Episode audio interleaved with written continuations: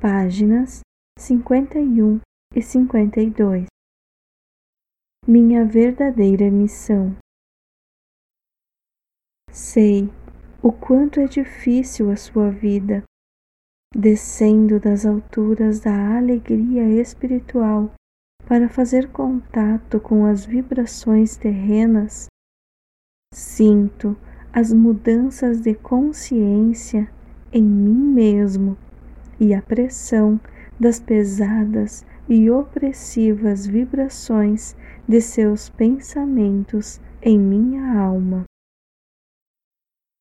Quando vim à Terra há dois mil anos, minha missão era a de iluminar as mentes das pessoas que haviam acolhido em si uma religião em parte pagã e em parte mística o povo que estava impregnado disto era arrogante e convencido de que era o povo escolhido por Deus, Jeová, no qual acreditava fervorosamente, mas que não existia.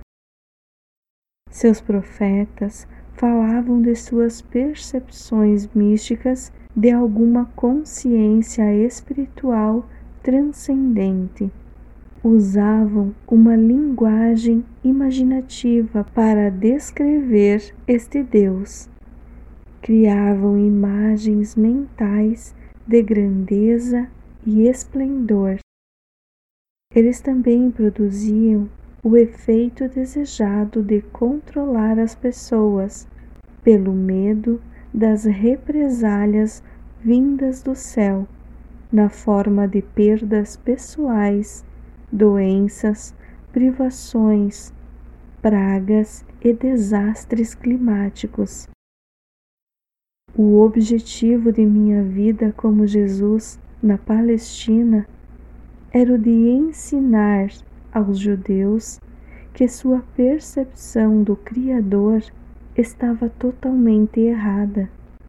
Porém, a adesão fanática às suas preciosas crenças religiosas era impenetrável e, consequentemente, em vez de alcançar os meus propósitos na terra, fui levado à crucificação por causa deles.